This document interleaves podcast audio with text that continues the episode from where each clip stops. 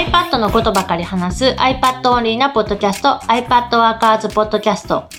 今日は Flexcil っていうノートアプリに新しく追加されたテンプレートの話をします。まず、 Flexcil ってどういうノートアプリやったっけ？えっ、と、簡単に説明すると、PDF へのその書き込みとか、えっ、と、抜き出しが簡単にできて、えー手書きでこうまとめていけるノートアプリ。?PDF 管理書類に対する手書き機能が優れているアプリみたいなイメージ。まあもちろん、普通のノートに。 GoodNotes とか Notability、 Noteshelf みたいに真っ白な白紙の状態で、えーノートを書くこともできるんだけど、えっ、と、 Flexcil の特徴としては、その既存の PDF ファイルのこの部分みたいなのを抜き出して、えっ、と、まとめていくのに適してるっていう感じで、イメージとしては、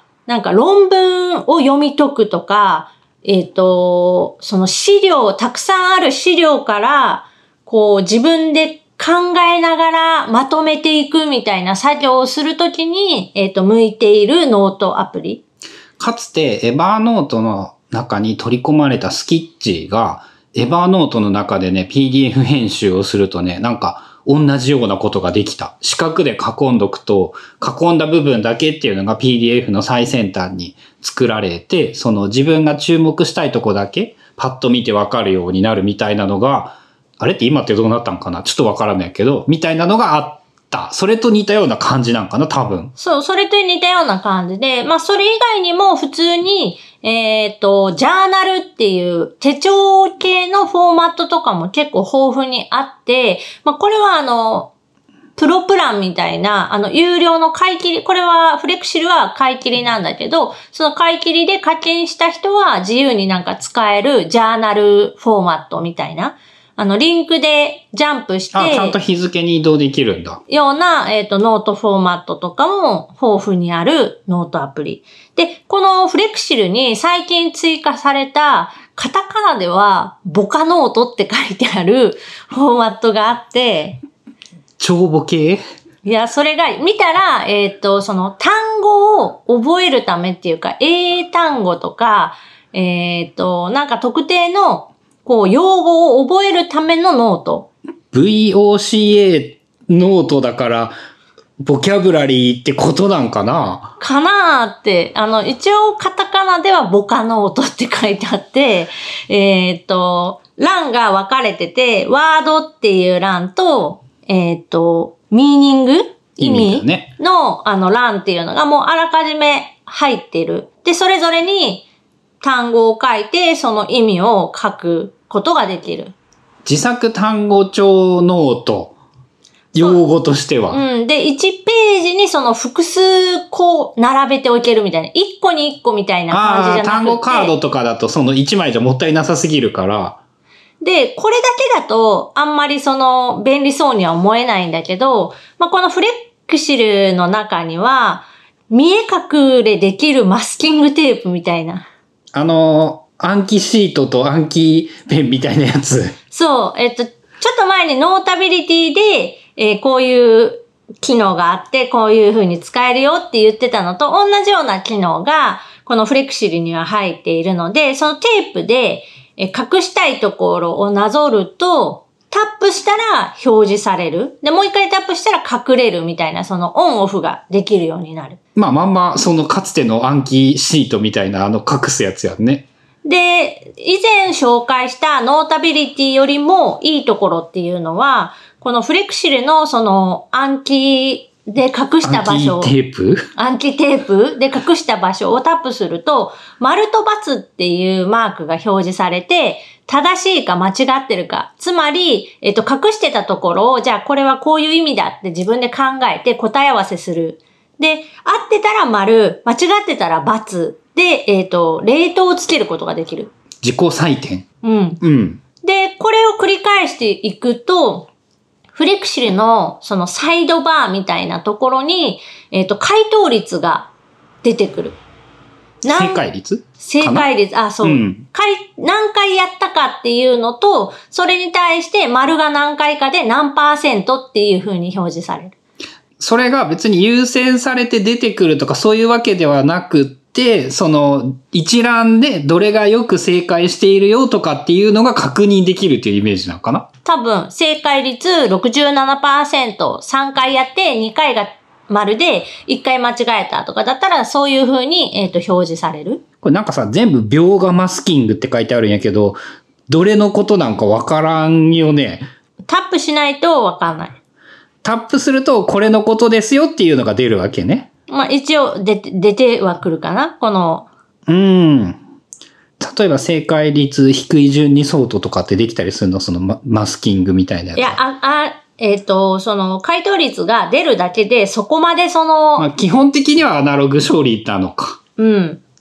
だから、それこそ本当に、あの、しっかりやるなら、専用の暗記用のアプリとかを使った方がいいけど、まあ、こういう Flexcil とか、まあ、 Notability を使うメリットっていうのは、普段書いているノートをそのままその暗記カードにできるみたいなところ？うん。その勉強の過程でか、なんかシステムをごちゃごちゃ複雑なものをするんじゃなくって、ノート使いながら、ついでにここはあの、テストに出るぞっていうので線を引いとくみたいな、なんかそういう、柔軟な使い方っていうのか。うん。シンプルな使い方っていうのか。普段ノートとしてそういうノートアプリを使っている人ならば、別のアプリでさ、わざわざ問題とあれを作って答えを作って登録して、で、さらにそれをこう、やるっていうよりかは、こういう目隠しシールみたいなのを自分の好きなところに貼っちゃって、で、オンオフでその、丸か×かをつけるみたいなのの方が手軽にできるし、これ自分で書いたノートじゃなくって、えっ、と、その資料としあ、て読み込んだとか。教科書で作れるんだ。そうそうそう。だから自分で好きな穴埋め問題ができる？作れる？え、ちなみにこれは要するに、その単語帳機能、単語帳テンプレートと独立した別機能ってこと？まあ別機能。あの、同時に実装されたの？いや、もっと前からある、この目隠しシールは。ああ、じゃあ目隠しシールと単語帳は独立しているので関係なくって、目隠しシールは目隠しシールで前からあった。前からあった。で、最近のアップデートで、えーその単語を覚える用フォーマットみたいなのが選べるようになった。新規追加されて、えっ、と、そういうフォーマットがもう最初から入ってる状態でスタートができるようになったっていう。ああ、だから俺は単語を覚えるならこんなんじゃなくていいなと思ったけど、別にそういう関係ないわけね。普通にノートで使えばいいわけね。そう。で、この Flexcil っていうノートは、うんと、そのさっき言ってたみたいに PDF の資料を抜き出してまとめていくっていうのがもともとは得意なアプリだったんだけど、やっぱ多分それだけでは、その使ってもらえないというか売れないから、そういうジャーナル系の手帳寄りのこととか、まあ普通のノートとしても快適にこう使えるような機能だったりとか、そういう UI みたいなのを、えっ、と、追加して、なんかね、多分、 Flexcil 2みたいな感じで今、新しく最近なってて、で、多分前に買った人ももう一回買わないといけないかなって感じにはなってた。まあそういう、えっ、と、ノートアプリ。まああの、なんか一つノートアプリって言われたらどうしてもやっぱまだ GoodNotes 5を、まあ GoodNotes をおすすめしたくなっちゃうんだけど、その使用用途、えっ、と、例えば PDF を読み込んで、それに何かをするっていうことであれば、GoodNotes だとちょっと足りない部分が多くって、なんかコメントをつけるとか、まあ、注釈を入れるとかもハイライトとかはできるんだけど、あんまりそのやりやすくはないので、えーそういう意味で、えー PDF を読み込んで、まあ、インポートして、なんか編集をするとか、そういう人には、あの別のノートアプリがおすすめだったりはする。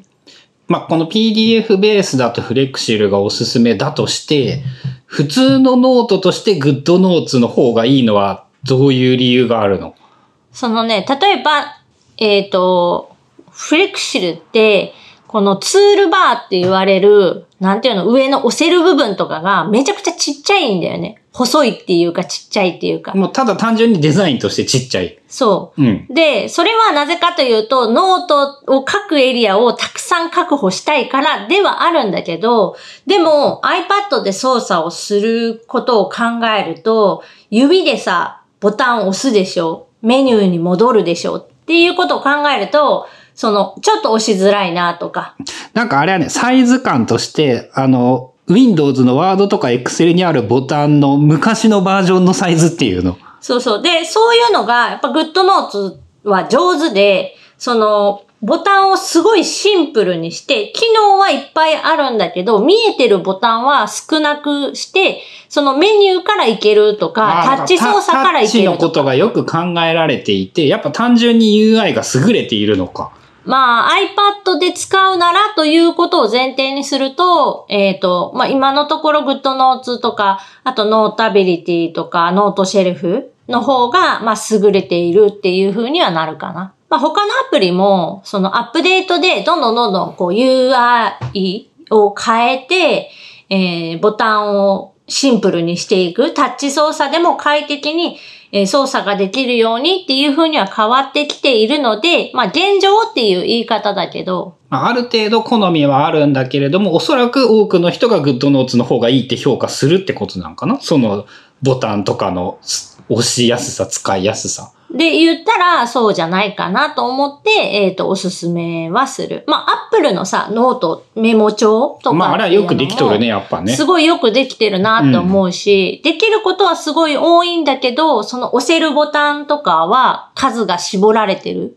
アップルがすごいのは、その、あんま使わんやつを極限まで隠して、知らん人は永久に知らないんだけど、でもまあシンプルに使い始められるっていうのが凄さやからね。そうそう。で、グッドノーツもさ、それでマイクボタン隠したらさ、誰もわからんから。そう、めっちゃみんなに言われて、慌てて戻したりとか、まあそういうのがあるから、こう、まあうん、いろんな意見があることはもちろんなんだけど、